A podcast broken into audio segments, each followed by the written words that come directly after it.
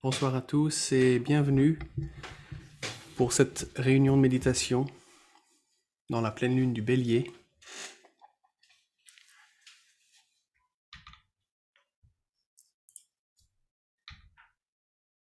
Nous sommes le samedi 16 avril 2022 et l'heure précise de la pleine lune, c'est aujourd'hui un peu avant 9h, heure Genève. La note clé, j'avance et je régis depuis le plan mental. Chers amis et chers amis, bienvenue à toutes celles et tous ceux qui sont présents ici, ainsi qu'à vous tous qui êtes reliés par le réseau. Aujourd'hui, nous sommes réunis pour méditer ensemble et célébrer la fête de Pâques conjointement avec la pleine lune du bélier, dont la note clé est J'avance et je régis depuis le plan mental. Le temps de Pâques représente aussi la première des trois grandes fêtes spirituelles de l'année, avec la fête de Wessac et la fête du Christ ou journée mondiale de l'invocation. Ces trois fêtes représentent les trois temps forts dans l'année, temps où les énergies sont concentrées d'une manière particulière. À chaque pleine lune, elles le sont, mais lors des trois grandes fêtes spirituelles, leur concentration culmine plus intensément. De plus, cette année, chers amis, la fête de Pâques prend un sens tout spécial. En regard du conflit entre les gouvernements ukrainiens et russes, lequel conflit est vécu et partagé au second degré par toute l'Europe et le monde entier. Puisse cette guerre contribuer à un rapprochement plus authentique entre les nations. Oui, entre toutes les nations, et nous accueillir les uns et les autres.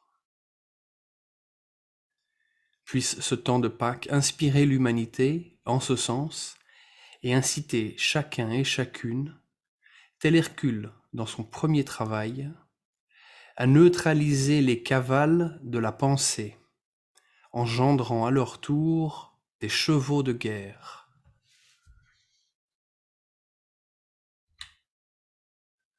Pâques est la fête du Christ vivant et ressuscité, ne l'oublions pas, et il invite l'humanité à sortir du tombeau de la personnalité telle une réponse envers l'invitation à le vivre, entrons dans un moment de silence avec une pensée pour toutes celles et tous ceux qui sont tombés dans ce conflit, et nous ouvrir ensuite avec le Gayatri.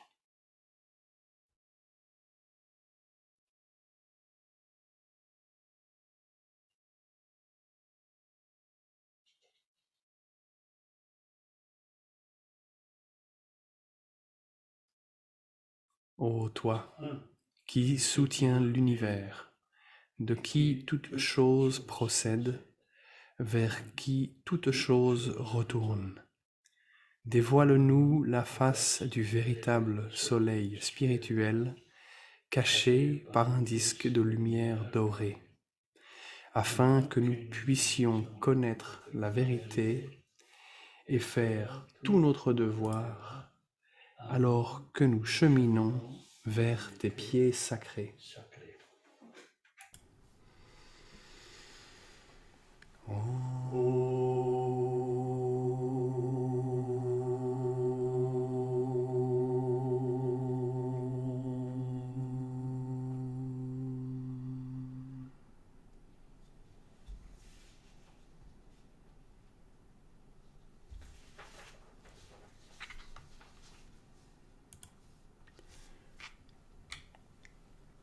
Proposons d'entrer dans ce moment de communion en considérant la note clé de la conférence de Genève qui aura lieu les 4 et 5 juin prochains. La note clé que la lumière des sept rayons se mêle à celle du septième rayon et que la lumière suprême inaugure la nouvelle civilisation qui peut être comprise dit le Tibétain de la façon suivante, nous citons. lorsque l'énergie de la lumière sur tous les rayons pourra s'exprimer par le moyen du septième rayon, alors l'aspect le plus élevé de la lumière divine pourra pénétrer jusque sur le plan physique.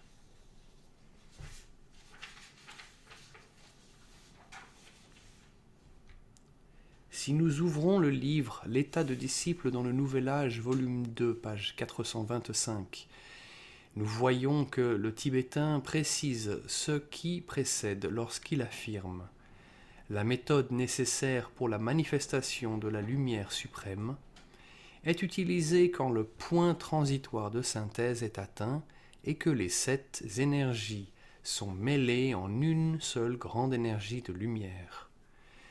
Ces sept énergies ont toujours conjointement créé la lumière suprême sur les niveaux les plus élevés de l'expression divine. Mais cette lumière révélatrice ne trouve sa place que lorsque le septième rayon, celui de l'ordre cérémoniel, est actif et en cours de manifestation dans les trois mondes, et donc nécessairement sur le septième plan, le plan physique. Une telle manifestation se produit inévitablement dans les périodes de crise planétaire, quand le septième rayon est actif et quand le Soleil est dans le Verseau, ce genre de combinaison de relations existe maintenant, car le septième rayon arrive rapidement en manifestation et le Soleil est dans le Verseau, car l'ère du Verseau vient de commencer.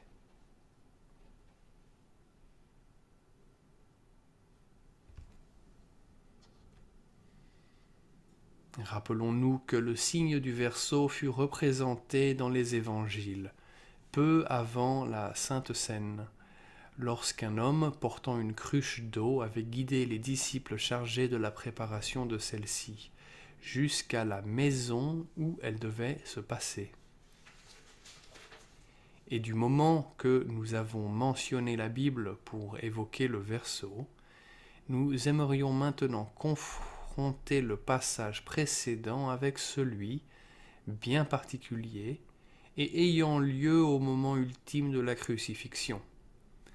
Il est prélevé dans Matthieu 27, verset 50-54, où il est mentionné Jésus poussa de nouveau un grand cri et rendit l'esprit.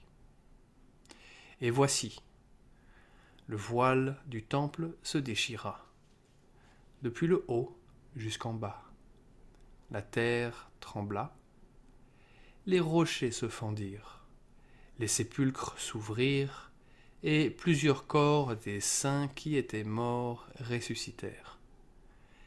Étant sortis des sépulcres, après la résurrection, ils entrèrent dans la ville sainte et apparurent un grand nombre de personnes le centenier et ceux qui étaient avec lui pour garder Jésus, ayant vu le tremblement de terre et ce qui venait d'arriver, furent saisis d'une grande frayeur et dirent Assurément, cet homme était fils de Dieu.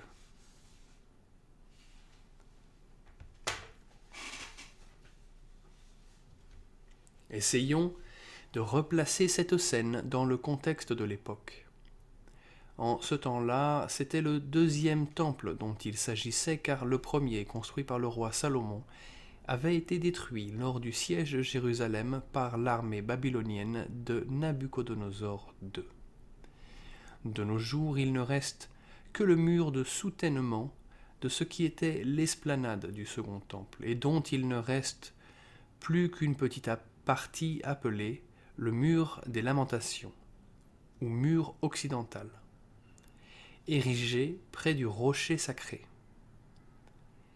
Le temple lui-même était structuré en trois parties distinctes.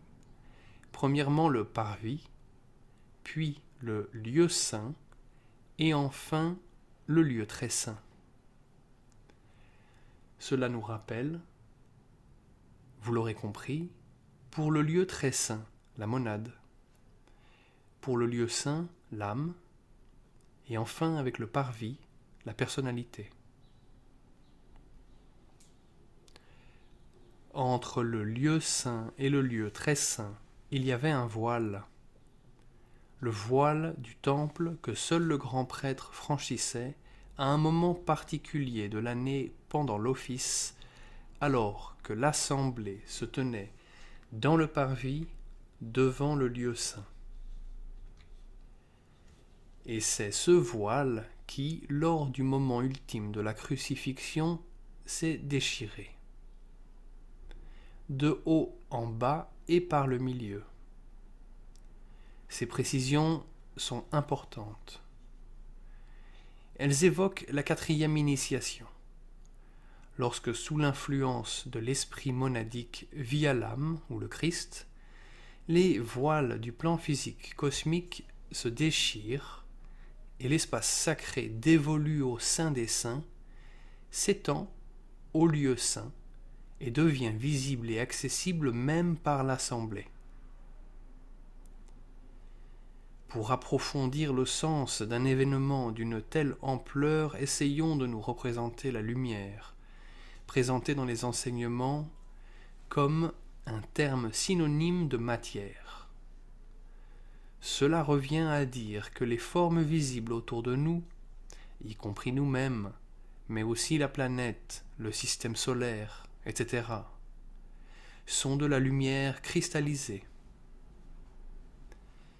La déchirure du voile ou des voiles symbolisant l'ouverture à travers les sous-plans du plan physique cosmique veut dire la libération par la rédemption de la lumière matière cristallisée afin de la libérer de la forme emprisonnante et lui rendre sa pureté virginale première, mais imprégnée de la conscience de l'amour.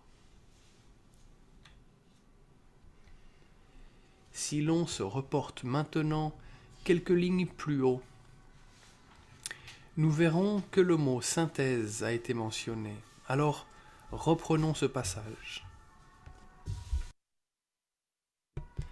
La méthode nécessaire pour la manifestation de la lumière suprême, est utilisé quand le point transitoire de synthèse est atteint et que les sept énergies sont mêlées en une seule grande énergie de lumière.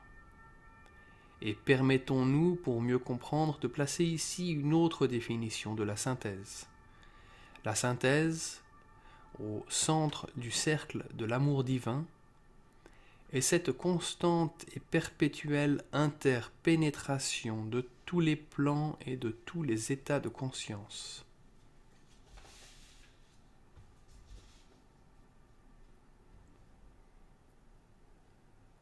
Cette définition nous permet de voir au sens propre comme au sens figuré que la synthèse participe à l'abolition des voiles, du haut vers le bas et par le milieu conjointement avec l'action du Christ, telle qu'elle est représentée par le déchirement du voile du temple, ce temple symbolisant ce que nous sommes en tant qu'êtres humains, que ce soit collectivement ou individuellement. Il y a donc, nous le voyons aussi, une nécessaire destruction pour la libération de la lumière matière le déploiement de cette influence vers les trois plans de l'évolution humaine passe par le plan mental concret et c'est là que se situe le premier travail d'Hercule, du haut vers le bas et par le milieu. Sous les influences du signe du bélier dont la note clé est, rappelons-le, j'avance et je régis depuis le plan mental. Travail où Hercule, disent les enseignements, doit commencer par acquérir la maîtrise mentale dans le monde de la pensée. L'état qui précède celui-là est celui d'un monde où, sous l'afflux des émissions des pensées émises depuis le plan mental concret, ces pensées non contrôlées deviennent des formes pensées qui, au cours du temps, gagnent en force et se retournent contre leur émetteur, que ce soit également sur le plan individuel, collectif, voire mondial. Ce processus peut enfler et devenir destructeur. L'illustration donnée dans le livre Les travaux d'Hercule d'Alice Bailey prend une signification toute particulière dans les temps que nous vivons, puisque ces formes pensées, devenues des égrégores, sont décrites, nous citons, comme des chevaux de guerre, de mauvaises pensées, des paroles inexactes et des idées fausses dévastant la contrée. Il n'est pas nécessaire d'en dire plus. C'est un problème mondial, car chaque nation développe ses chevaux de guerre en fonction de l'influence du rayon de sa personnalité.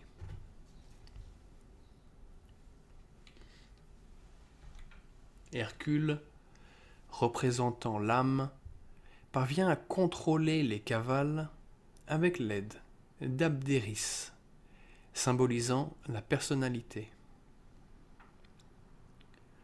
La phase suivante montre que lorsqu'Hercule confie ce travail à l'aspect personnalité seul, les cavales parviennent à se retourner contre Abdéris et le tuent. Approfondissons davantage. Que se passe-t-il à ce niveau? À ce niveau, justement celui du mental concret, c'est une partie des voiles où l'illusion est pleinement manifestée. Lorsque sous l'influx du Christ, les voiles sont déchirés, tout comme avant lui, ils l'ont été par Bouddha, et après eux, dans une moindre mesure, par l'apôtre Paul, à partir de là, que nous est-il demandé? Devons-nous nous impliquer à déchirer les voiles encore plus? Faut-il les déchirer entièrement? C'est là qu'il convient de ne pas s'exposer et risquer de subir le rôle d'Abdéris, c'est-à-dire tant que nous ne sommes pas suffisamment adombrés par l'âme et un avec elle est l'esprit, donc protégé par eux.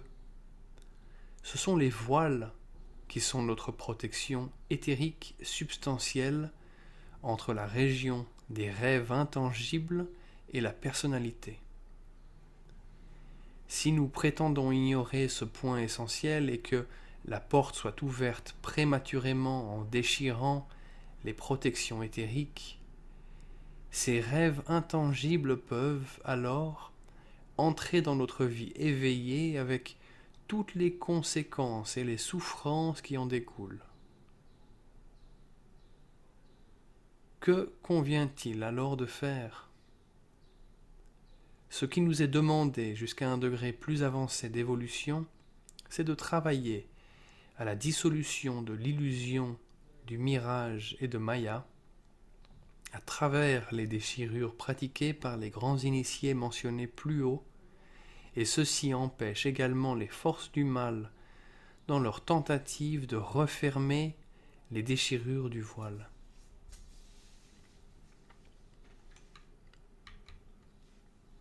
Il est intéressant de voir que les influences du signe du bélier, sous lequel nous nous trouvons durant la fête de Pâques, agissent de concert avec celles du porteur d'eau, puisque nous entrons dans l'ère du Verseau.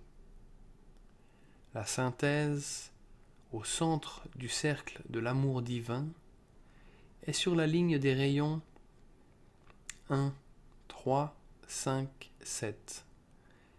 Et elle se déploie depuis le centre de l'amour et sa ligne de rayons 2, 4, 6 cela de haut en bas et par le milieu, c'est-à-dire jusque dans, le plan physique dense. Ne manquons pas de relever toute la dimension du sacrifice pour que la libération de la lumière matière, depuis le stade de la cristallisation en forme, puisse s'effectuer sous l'influence de l'amour. Pour cet accomplissement au niveau du système solaire tout entier, il faudra la durée de ce qu'on appelle un Mahaman Vantara en termes sanscrits. Pour nos personnalités, si nous sommes de près ou de loin en unité avec une école ou un chemin ésotérique, le service consiste à travailler à la dissolution de son propre mirage et ensuite de s'impliquer dans le groupe de... Excusez, manque un morceau du texte que je vais maintenant vous lire. Le groupe des dissipations Tu veux ça? Du mirage mondial.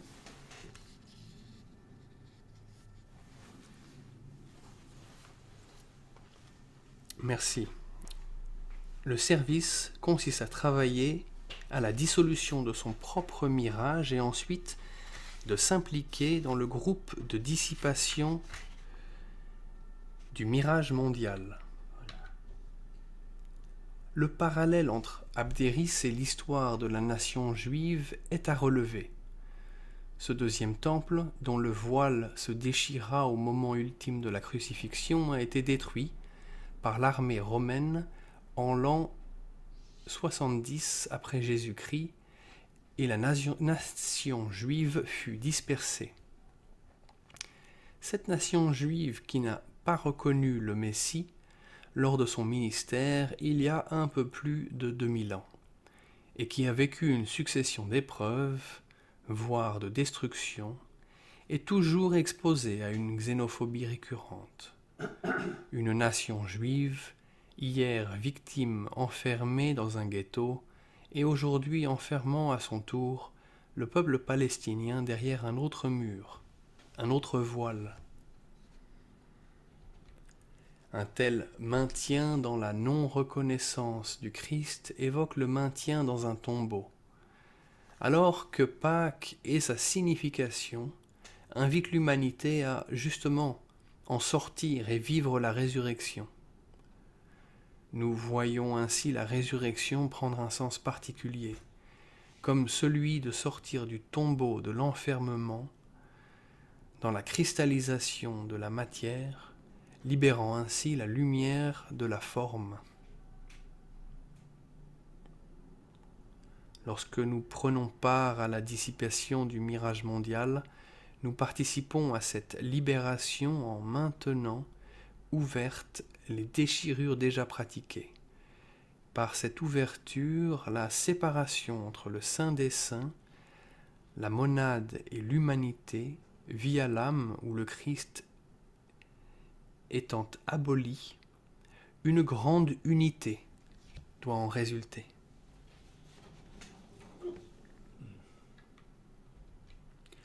Nous voyons à ce degré les enjeux en mouvement dans l'humanité. D'un côté, il y a une tentative de séparativité maintenue et il est impressionnant de voir les moyens mis en œuvre dans ce but par les forces de l'ombre.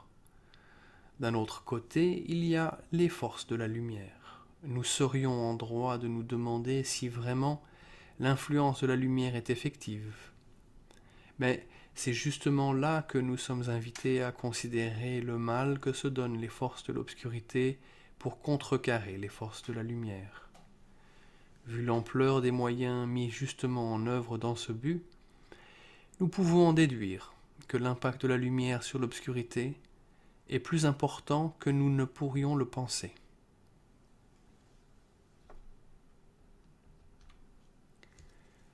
La note clé du bélier, j'avance et je régis depuis le plan mental, résume également la construction du pont arc-en-ciel en matière mentale, donc subtile, laquelle est la mission de service proposée aux écoles ésotériques dignes de ce nom.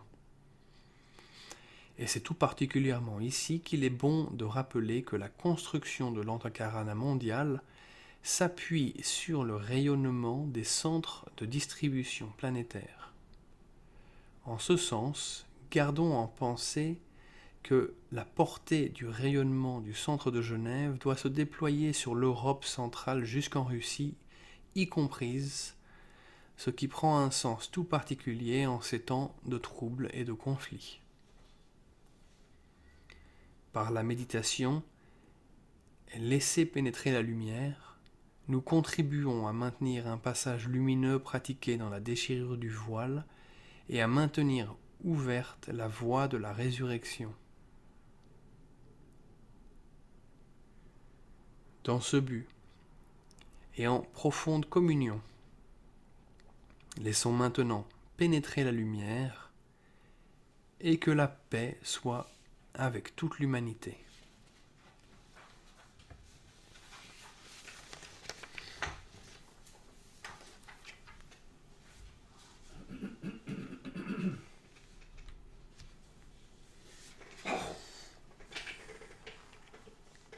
Méditation, laissez pénétrer la lumière.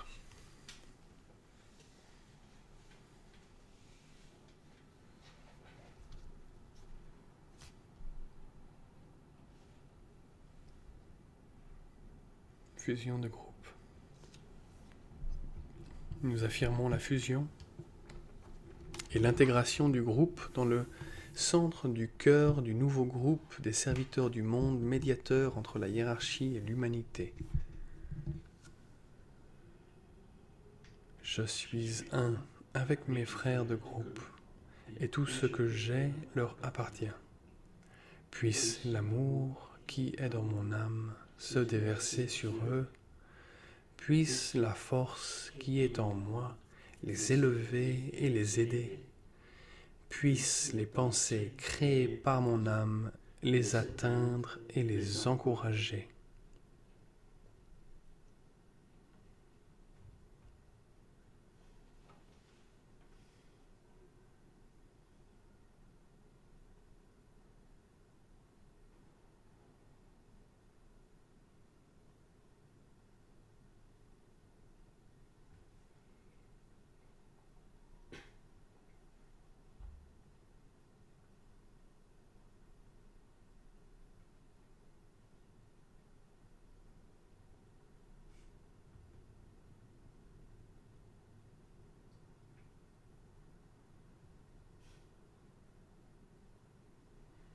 Alignement, nous projetons une ligne d'énergie de lumière vers la hiérarchie spirituelle de la planète, le cœur planétaire, le grand ashram de Sanat Kumara et vers le Christ, qui se trouve au cœur de la hiérarchie.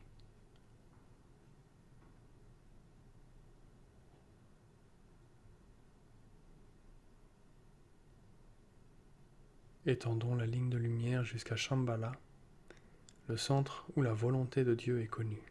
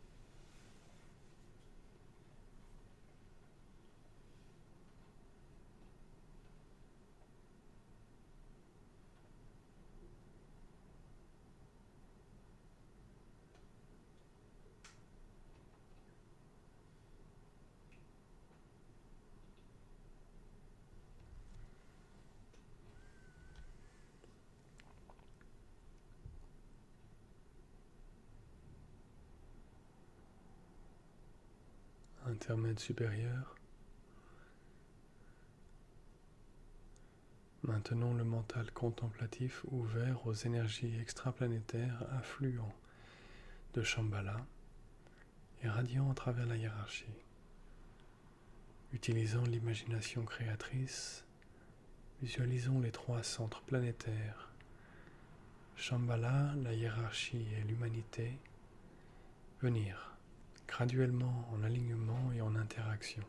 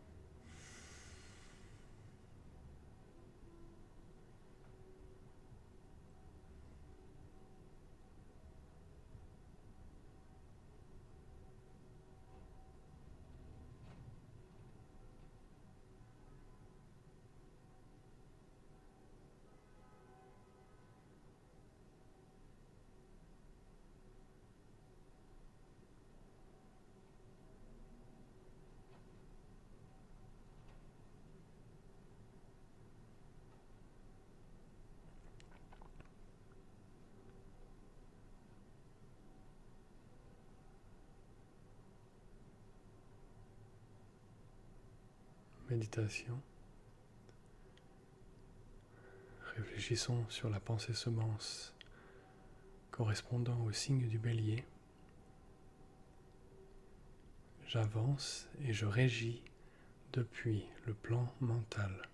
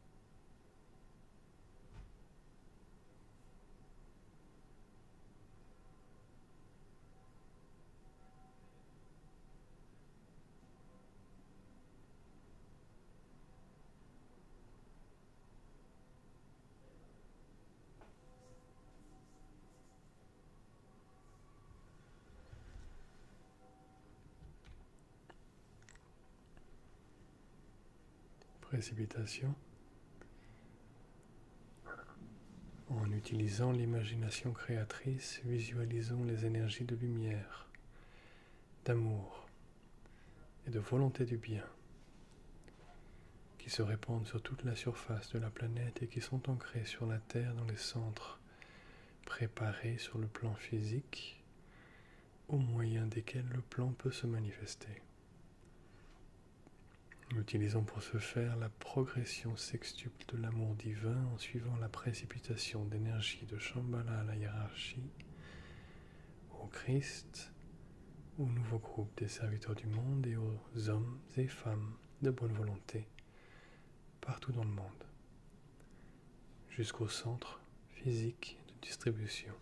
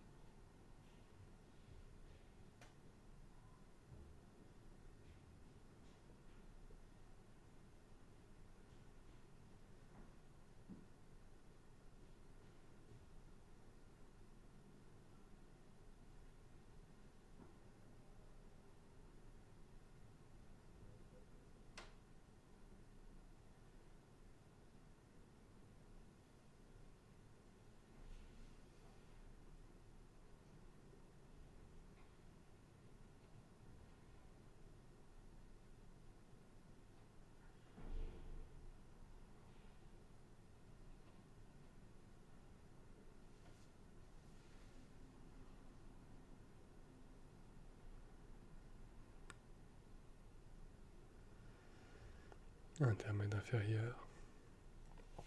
Recentrons la conscience en tant que groupe dans la périphérie du grand ashram. Affirmons ensemble Au centre de tout amour, je demeure. Depuis ce centre, moi, l'âme, je me tourne vers l'extérieur. Depuis ce centre, moi, celui qui sert, je travaille.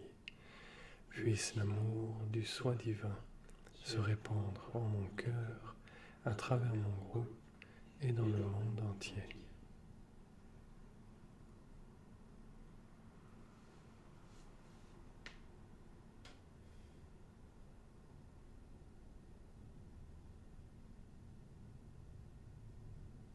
Visualisons l'influx spirituel affluent, libéré depuis Shambhala à travers la hiérarchie et pénétrant l'humanité par le canal préparé.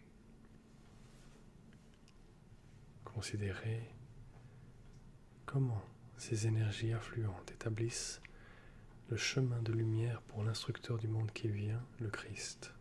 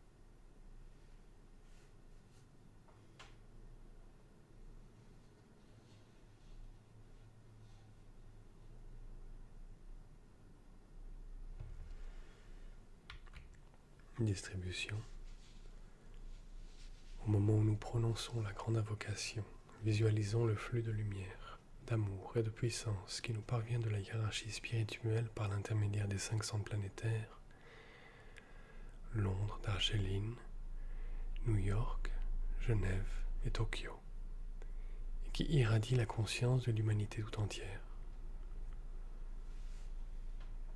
La grande invocation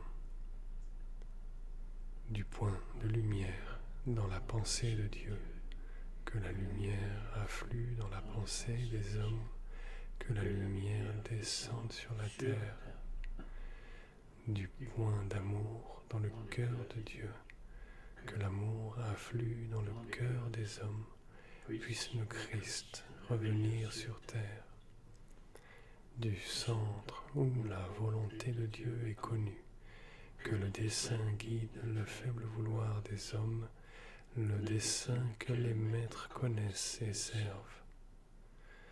Du centre que nous appelons la race des hommes, que le plan d'amour et de lumière s'épanouisse, et puisse-t-il sceller la porte de la demeure du mal, que lumière, amour et puissance restaure le plan sur la terre.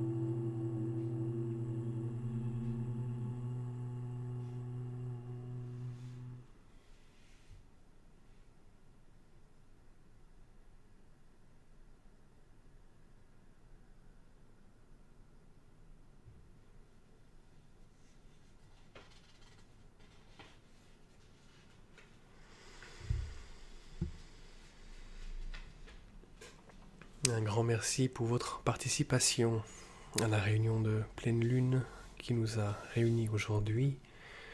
Nous vous invitons à la réunion de méditation de la fête de Wesak dans la pleine lune du taureau le dimanche 15 mai à 18h30. La note clé, je vois et quand l'œil est ouvert, tout est illuminé. Permettez-nous de vous inviter également, si vous êtes intéressé, et dans l'éventualité que l'anglais vous convienne, à la conférence de l'École arcane de New York, la première des trois conférences annuelles qui aura lieu le 14 et 15 mai 2022, et qui sera diffusée par les mêmes moyens. Merci.